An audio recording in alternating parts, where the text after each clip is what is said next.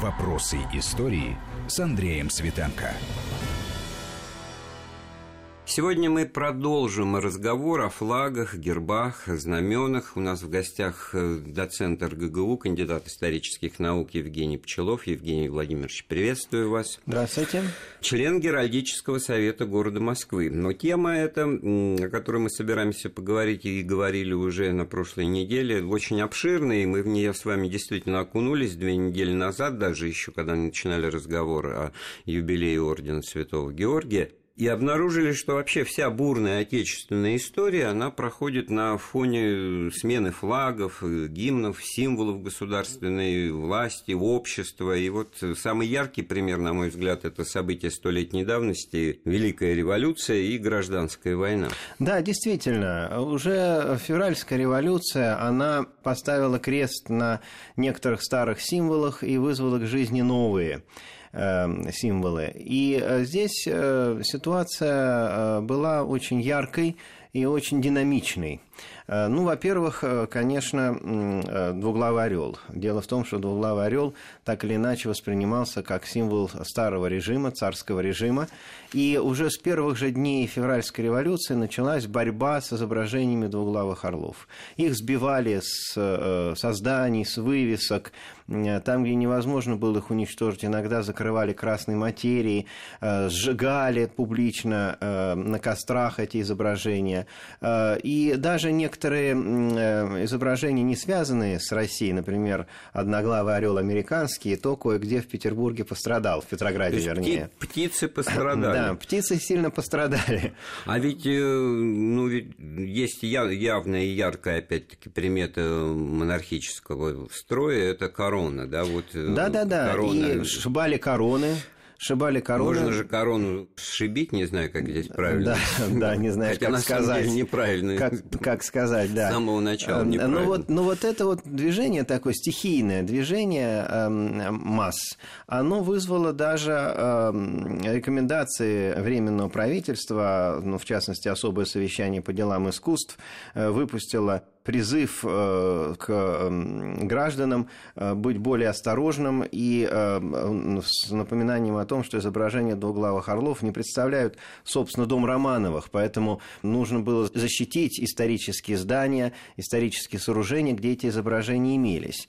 И эм, действительно, уже достаточно быстро после февральской революции эм, была образована особая комиссия, комиссии по охране художественных ценностей, эм, которую возглавлял Горький, была образована особая такая подкомиссия для вопроса о государственной символике, потому что этот вопрос, конечно, стал очень остро. И надо отдать должное, что э, это объединение, скажем так, оно было очень профессиональным, потому что в нем участвовали два геральдиста очень крупных, ну, собственно говоря, их и было в России совсем немного, так, специалиста по геральдике.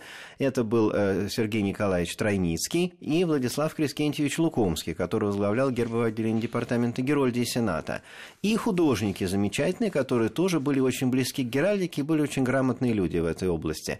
Это Иван Яковлевич Белибин, знаменитый. Да, безусловно, мир искусства. Мир искусства, конечно, и возглавлявший мир искусства а затем его ученик и последователь младший эм, э, Егор Нарбут, который э, тоже был известным графиком-иллюстратором, э, очень интересовался геральдикой, занимался ею, потом на Украине работал и создавал уже геральдику украинских государств уже после 1917 года. И вот эта подкомиссия, она приняла решение о том, что двуглавый орел, сам по себе двуглавый орел, он не связан с монархией, он не связан с домом Романовых, Романовых, он не является Хотя заимствован из Византии, да, как бы по да, определению... это государственный символ, государственный символ.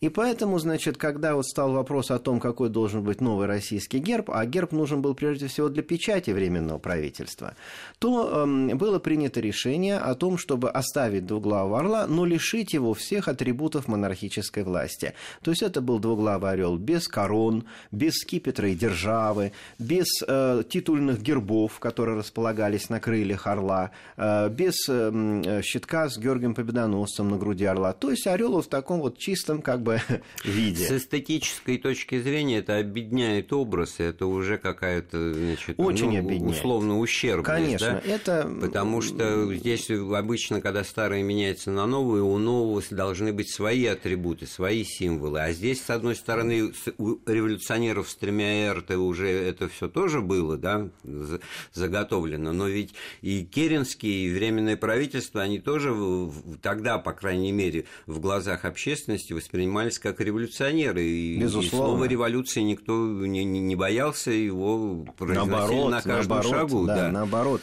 Конечно, и действительно, вы абсолютно правы, что это было ну, в определенной степени объединение. И вот Иван Яковлевич Билибин, который, собственно говоря, занимался эм, рисунком этой печати Временного правительства, он, взяв за основу двуглавого орла с печати Ивана III 1504 года, то есть вернувшись как бы к самым-самым-самым истокам появления двуглавого орла в русской геральдике, он э, вот это изображение двуглавого орла, лишенного атрибутов, стилизовал Э, в очень характерной, э, хорошо узнаваемой билибинской манере. Это была такая древнерусская, можно сказать, э, ну, геральдическая, условно говоря, манера.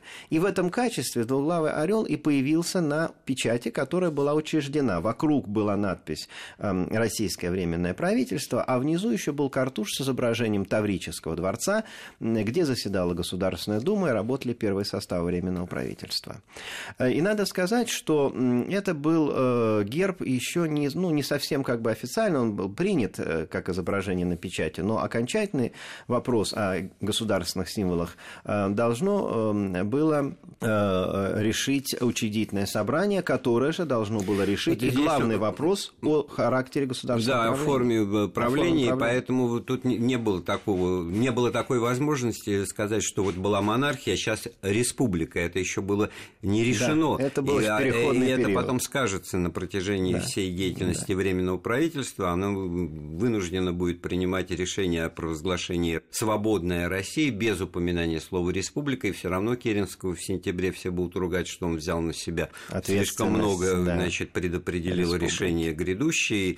Но что касается флагов, ведь э, улица рождает символы и революции, и контрреволюции, и все, э, как с какой точки зрения, с какой стороны баррикады не посмотри. Э, ну, флаг-то триколор никто не собирался ни менять, ни... Ну, перед... дело в том, что вот сама по себе февральская революция, она, конечно, проходила под красными знаменами, под красными флагами. Улицы окрасились в красный цвет. Ну, об этом писали... Великий князья с красными бантами. Великий князь Кирилл Владимирович, да, да, да знаменитая эта история. Вот, красные банты, красные, значит, э, флаги э, демонстраций. И э, Брюсов писал, да, на улицах красные флаги и праздник ликующих толп. Действительно, это было так, потому что красный цвет, он был цветом революции, цветом революционного движения. Ну, это, конечно, еще европейская традиция, идущая из Франции, от французской революции конца XVIII века. А в России впервые красное знамя, как вот такой знак, так сказать, революционной борьбы, оно появилась в э, Петербурге в 1876 году на э, демонстрации «Земли и воли», где, когда Плеханов выступал у Казанского собора знаменитый эпизод, и вот там уже было это красное знамя. Поэтому красный цвет, он однозначно воспринимался как революционный. И даже вот э, трехцветные флаги российские, э, значит, убирались полосы, э, вырезались, и оставалась только красная полоса.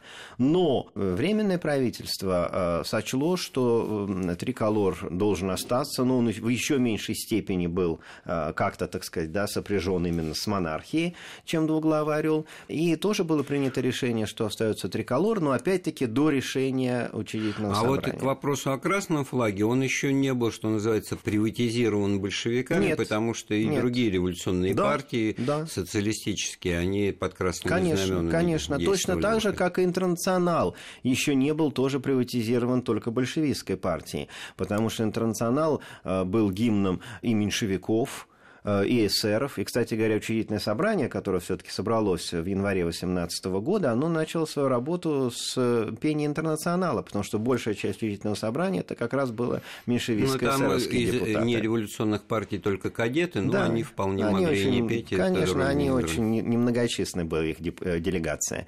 Ну и потом еще вопрос в том, э, кто собрался, да, кого выбрали, кто собрался. Кадеты, партия кадетов уже к тому времени была объявлена Лениным партией врагов народа, поэтому их мнение можно было пренебречь.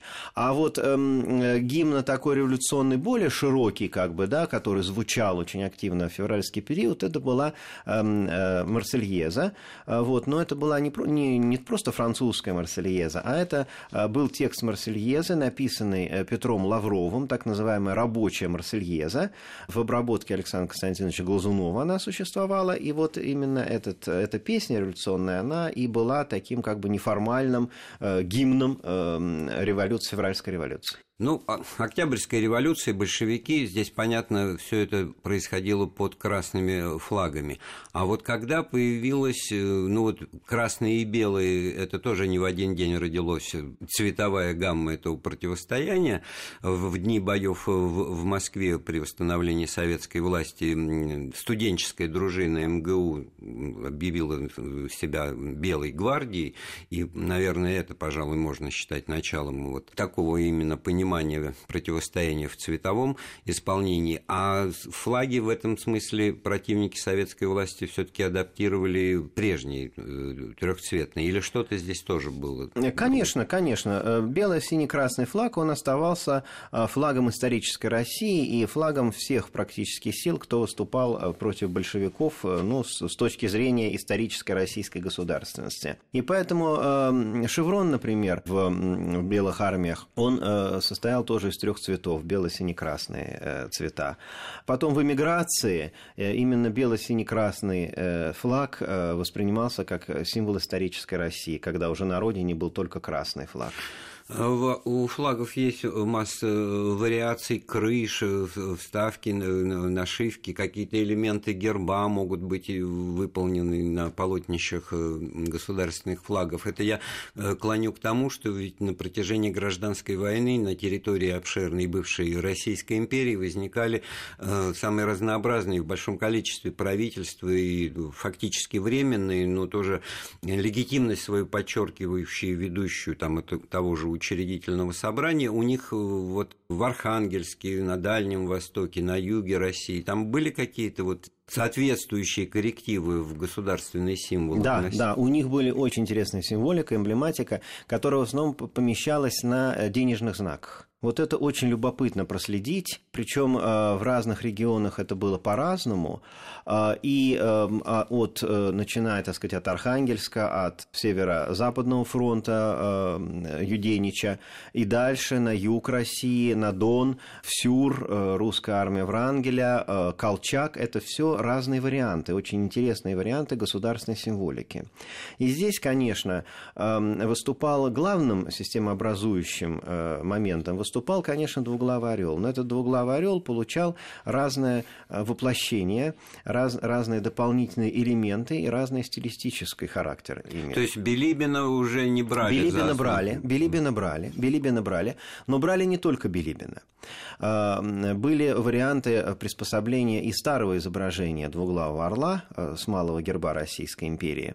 Вот. Но это все, конечно, зависело от того, в какой степени правительство данное правительство апеллировало к историческому прошлому. А вот если я не ошибаюсь, на Керенках э, еще летом 17 года появился этот пресловутый знак плодородия, который напоминает э, свастику. А, свастику. Это вот э, потом Это особая история. Возникли. Это особая история. Дело в том, что это чистая случайность.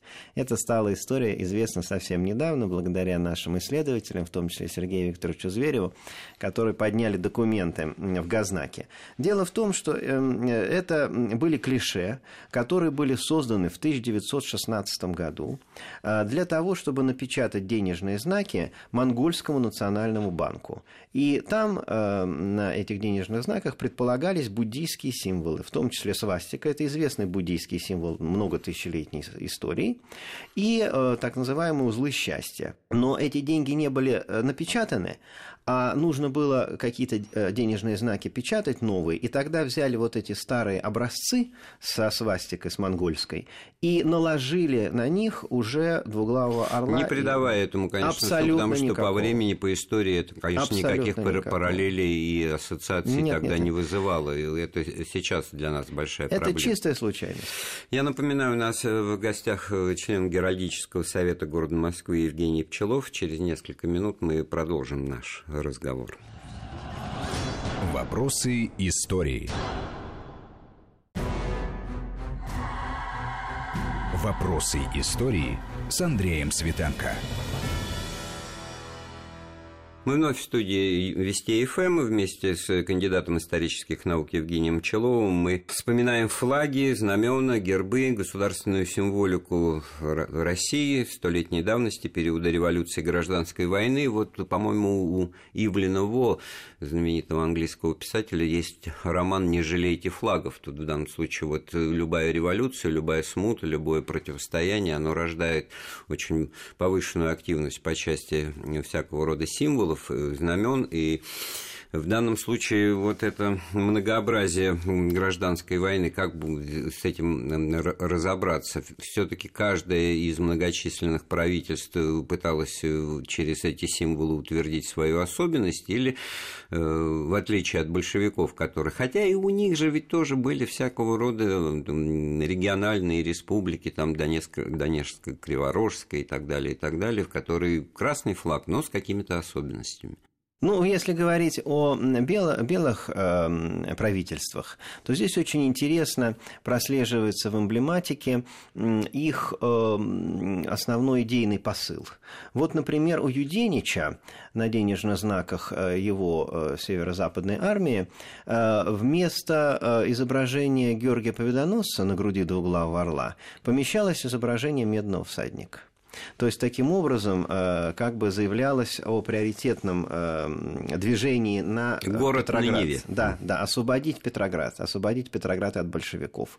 И, и конечно, Петр воспринимался как символ победы, определенный военный символ. Кстати говоря, вот военная символика стала, конечно, очень усиливаться. Лавровые венки, стрелы, другие элементы, связанные с воинской доблестью. Очень популярным был образ Георгия Победоносца, георгиевской ленты, кстати говоря. Эм, Так что вот это тоже следует иметь в виду. А вот если говорить о Южной России, то, например, на Дону денежные знаки, которые печатались, там помещались первоначально портреты донских атаманов и донских казаков. Ну, например, Ермака Тимофеевича или атамана Платова, которые символизировали славное прошлое России. Но ведь и знамена там желтый, синий, красный, это... Э, Ну, знамена, э, понимаете, были знамена. Донского, Да, да, это конечно, конечно. Правительство, конечно, там и конечно. после Каледина это все. Конечно, были свои особенности, были свои особенности. А вот, значит, вооруженные силы Юга России, это Деникин, да, и затем Врангель. Там, например, э, на денежных знаках э, тоже, конечно, двуглавый орел помещался, но среди других эмблем помещались, например, э, изображения московских памятников. Памятника Минину и Пожарскому и памятника генералу Скобелеву, например. И даже затем возник барельеф просто с портретными изображениями, условными, конечно, Минина и Пожарского. То есть, таким это образом... символы Москвы. Это видите. символы Москвы, Да. но это еще и символ, с одной стороны, символы Москвы, а с другой стороны, это символы преодоления смуты, потому что Минин и Пожарский э, были героями, которые закончили смуту начала 17 века. И здесь была апелляция именно вот к этим образом э, белое движение, которое тоже, так же, Вообще как это Минин и очень э, завершит это. глубокая аналогия, потому что это действительно совпадало и с безвременем тогдашним применением Пожарском, когда между царствия и непонятно, что будет дальше, кто будет царем. Но там, положим, не стоял вопрос о, о смене формы правления, Правления, но да. все-таки это был большой знак вопроса. Это само по себе слово «смута» здесь все объясняет. А для деникинцев э, там же ведь тоже не было единства в, политических, идеологических воззрениях. И в правительстве его там были и эсеры, и меньшевики. Конечно, но это был какой-то центр, какой-то центр, который, так сказать, вот ставил задачи преодоления этой смуты. А уже дальше, более поздний период, на денежных знаках появляются, например, э, изображения памятника тысячелетию России – то есть здесь уже э, не просто идея освобождения Москвы, подобно Минину и Пожарскому, а э, апелляция к э, преемственности, государственной преемственности всей э, фактически Возвращение традиций, да. Э, потому что это действительно памятник, э, на мой взгляд, очень недооцененный, несмотря на то, что как бы все соглашаются, все знают, что он есть, но да. вот его детальное изучение, кто там есть на кто этом, там а что, кого да? там нет, там, например, Ивана Грозного нет. Нет, Ивана Грозного, это да. это показательный момент к вопросу очень спорному и дискуссионному в настоящее время. Но ведь помимо того, что было противостояние между э, красными и белыми, да, ну, у большевиков ведь тоже встала необходимость как-то адаптировать красные цвета революционного флага, с которым люди просто выходят на улицу, имея в виду, так сказать, кумачевые. Вот это, кстати говоря, еще одно. Да-да-да, еще одно слово. Еще одно слово, потому что, наверное, вот э, кумач э, как ткань, да, оно просто годился, но как-то все-таки придать черты государственной символики через какие-то, значит, надписи, это вот тоже процесс, который требовал какой-то организации осмысления. Безусловно, здесь тоже встал тот же самый вопрос о том, как идентифицировать. Э, и прежде всего это касалось правительства, то есть Совета народных комиссаров. И разработка герба РСФСР, а затем СССР, она начиналась как раз с вопроса о том, что будет изображено на э, печати Совнаркома. И вот здесь эм, были различные варианты. Разные художники предлагали свои Э, варианты, э, вот, в разной стилистике. Это очень интересно, конечно.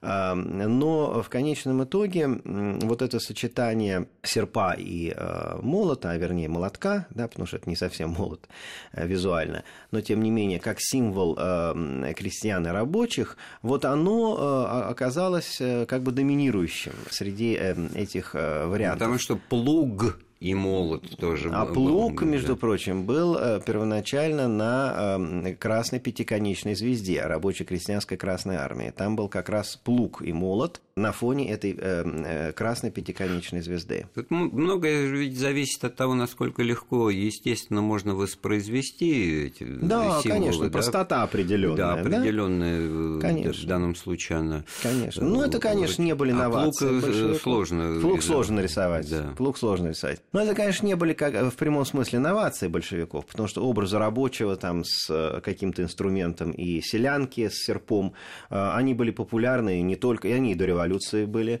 в искусстве, и в период гражданской войны, вот, например, на денежных знаках Украинской Народной Республики тоже изображались рабочие и селянка э, с инструментами своего труда. А тут вот первоначальный вариант, который был, это Александр Николаевич Лео, такой был художник, который это разработал, он предполагал наличие, значит, серпа эм, и молота и еще меча. Э, который символизировал таким образом эм, Красную Армию, потому что советы были рабочих, крестьянских и солдатских депутатов. И вот это как бы три единства, оно должно было быть отражено и в, эм, в общем символе Но логика здесь власти. присутствовала, но Ленин, как известно, Безусловно. вычеркнул. Ну да, есть такая легенда, значит, описанная Бончем Бруевичем, что он увидел меч, зачем нам меч, мы мирные, мы ни на кого не будем нападать. Но меч действительно исчез из конечного варианта. А вот, значит, вот серп и молот.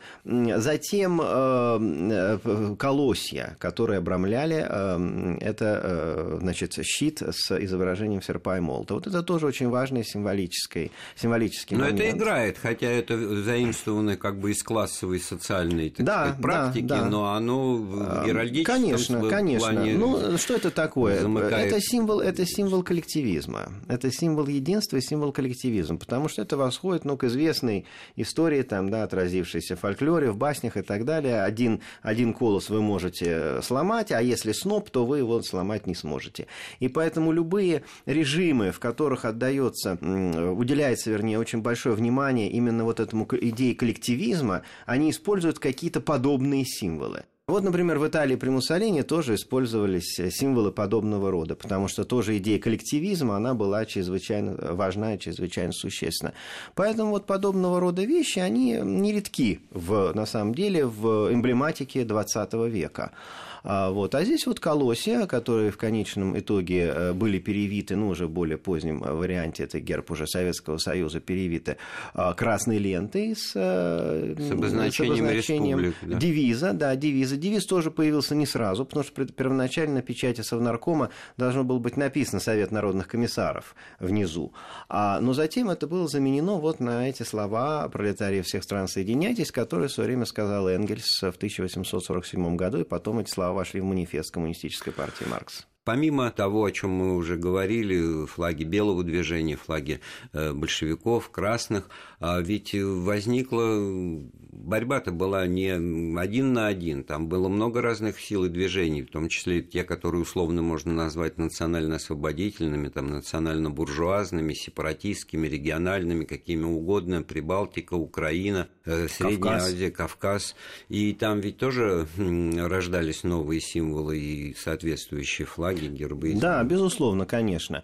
И здесь вот очень интересно, а, что э, эти республики стали э, нащупывать какие-то какие-то э, свои национальные истоки, э, реальные или, может быть, даже мифологизированные, и попытались найти эмблемы э, и символы вот в таком историческом прошлом, как бы до, до Российской империи. Ну, в Литве было, конечно, проще всего с этим, потому что существовала, да. Да, существовала погоня знаменитая литовская, которая, собственно, символизировала Литву в составе Российской империи. Стоит и там... объяснить, наверное, потому что... Да, погоня – это изображение всадника, вооруженного мечом э, и щитом серебряного всадника, Закованного скачущего в латах, да, да. в латах э, на красном поле. Ну, собственно, погоня – это слово, которое обозначает погоню, да, вот так она и именуется. И вот это изображение всадника, оно стало э, снова, значит, гербом Литвы. Причем очень интересно, что многие выдающиеся художники работали в области создания новых государственных символов. Вот, например, в Литве один из вариантов погони был нарисован таким очень известным живописцем, который в эмиграции как раз жил первоначально в Литве на своей исторической родине, это Мстислав Валерьянович Добужинский, тоже один из участников мира искусства. А, в Грузии государственный герб э, включал в себя изображение э, Георгия Победоносца, поскольку Грузия считалась под покровительством да, Георгия Победоносца, и действительно герб и царства грузинского тоже в составе Российской империи тоже имел изображение Георгия Победоносца. Но, например, герб э, Грузинской республики был нарисован тоже замечательными художниками, очень известными. Это Евгений Евгеньевич Лансере, тоже член мира искусства, и Осип Адольфович Шарлемань. Вот они были создателями герба Эм, Грузинской э, Народной Республики. Затем, кстати говоря, они создали и герб Грузинской Советской Социалистической Республики. А что касается Украины, Украинской Народной Республики, то здесь ситуация оказалась сложнее, потому что Эм, собственно, такого символа как бы и не было, да, в Российской империи. Для украинских земель были только, так сказать, территориальные губернские э, гербы и городские. И поэтому по инициативе историка Михаила Сергеевича Грушевского обратились к временам Киевской Руси, к самым отдаленным временам, и взяли за основу эм, государственного герба изображение трезубца э, родового знака Рюриковичей э, в варианте святого Владимира. Этот трезубец был перерисован и и таким образом получился государственный герб Украинской а Народной а цвета Республики. они восходят цвета к Мазепе, да? Да, цвета восходят, конечно, еще к началу XVIII века, вот э, золотой или желтый, да, и э, лаз, лазуревый цвет. То есть там в свое время совершенно четко подчеркивалось, что это повторение своего рода калька с знамен шведских. Да, это, ну, цвета, цветовая гамма, да, цветовая, цветовая гамма. Конечно, она восходила к этому. А затем, вот когда была украинская держава Гетмана Скоропадского, то здесь Егор Нарбут, тоже очень крупный художник, замечательный совершенно мастер, он э, сохранил трезубец в э, общей композиции герба, но основной элементом, основным элементом сделал изображение казака э, с мушкетом, который встречается на знаменах Запорожской сечи, на казачьих знаменах 16-17 веков. То есть, таким образом, украинская государственность, она еще и, как бы, так сказать, охватывала историческую преемственность от Запорожской сечи, от казаков. Так что вот в каждом случае это были, был свой поиск каких-то эмблем, каких-то возможностей а цветового из решения других регионов и другие правительства вот в Средней Азии там Сре... там вообще дело ситуация том, что... особо протекала. Да, ну дело в том, что в, Среднеази... в, Среднеазиатской, в Среднеазиатском регионе там же была другая совершенно, другое совершенно положение, потому что там долгий период времени существовали Хивинское ханство и, и Бухарские Эмираты. Эмираты. Да, и они, по сути дела, только в начале 20-х годов прекратили свое существование под натиском советских войск, поэтому там уже основная борьба развернулась вот уже несколько позже. Ну, конечно, там мусульманские символы, вот э, А с другой стороны, вот уже вот вы упомянули Красную Армию, я вспомнил, что среди вот одних немногочисленных по количеству, но тем не менее отсюда и важных, и авторитетных наград, как Орден Красного Знамени, были, были адаптированы награды применительно Советским республикам, Советским да, да, республикам. Да, в том числе Хорезмской, в частности, да. Советской Республики, которая еще тогда существовала. Ну вот, кстати говоря, полумесяц здесь играл э, тоже очень интересную роль, потому что он продолжал сохраняться в изобразительном Вот ряде. здесь вот как бы ате, атеизм себя не проявлял, потому что это было наоборот дань уважения традициям да, это некий традици... народов. традиционализм такой, да, некий традиционализм.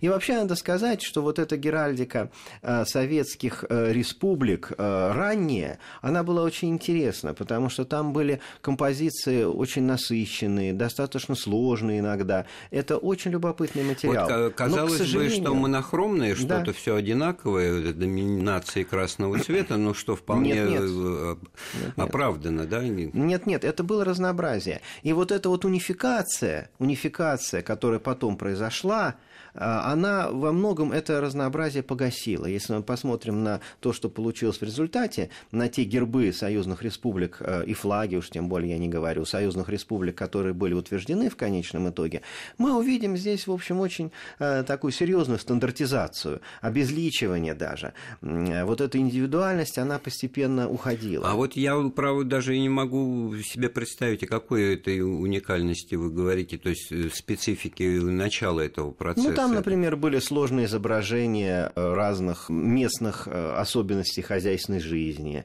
Там э, были композиции многофигурные в определенных случаях представлены. На ранних вот вариантах, проектах еще советских гербов российских, например, присутствовали щитодержатели тоже в виде рабочего и крестьянки. То есть это все было как-то более, понимаете, более разнообразно, более насыщенно насыщенно. А в конечном итоге все это пришло вот к набору обязательных элементов, которые повторялись во всех гербах, пятиконечная звезда, серп и молот, и с определенными индивидуальными особенностями природного в основном характера.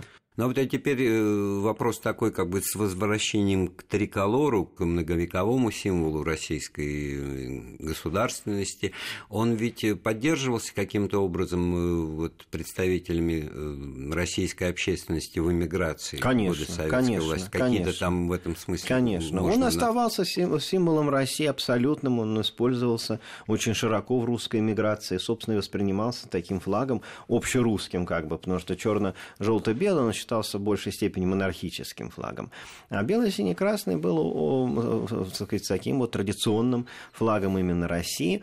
И когда у нас начались соответствующие изменения политические в начале 90-х годов, то вот как раз триколор и возродился, не вызвав никакой фактически Но там тоже реакции. возникли какие-то вопросы, в каком именно варианте э, возрождать, лазоревый или цвет синий, да, вот об этом. Ну, здесь, знаете, для или с тем же гербом, с тем же гербом. Сейчас же ведь да. восстановлены атрибуты монархической э, власти. Золотой, да, золотой. Ну, они там, может быть, по-другому как-то воспринимаются, да, это просто как это знак, понятно, что знак, по-другому, знак державности, да, знак державности. Но в конечном итоге, вот видите, герб был возрожден в варианте золотого двуглавого орла на красном поле, то есть так, такого, такое, цветовое, такое цветовое решение, оно отсылало, конечно, к наиболее отдаленным временам еще до Петровской Руси, потому что имперский, как мы знаем, был черный двуглавый орел на золотом. А вот. Но эти символы, они, да, и даже, кстати, Билибинский орел, он ведь тоже э, возродился и до, некотор, до некоторой степени и до последнего времени существовал, потому что на купюрах э, и на монетах как раз изображался Билибинский орел. Это как раз вот наследие вот этого переходного периода, но уже 1990-х годов. Так что мы с ним а снова сейчас э, познакомились. не Билибинский А сейчас возвращается как государственный орел, ну, государственный герб, какой у нас есть официально, вот его уже чеканят на современных российских монетах и на э, банкнотах э, изображают.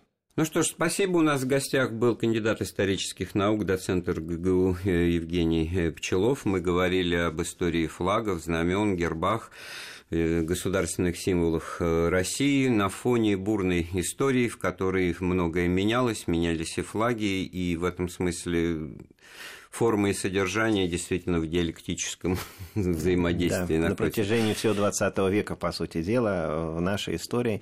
Это, конечно, был самый э, такой активный период э, изменений и слома государственной символики, появления новой, возрождения старой и так далее. Так что это очень показательно, конечно.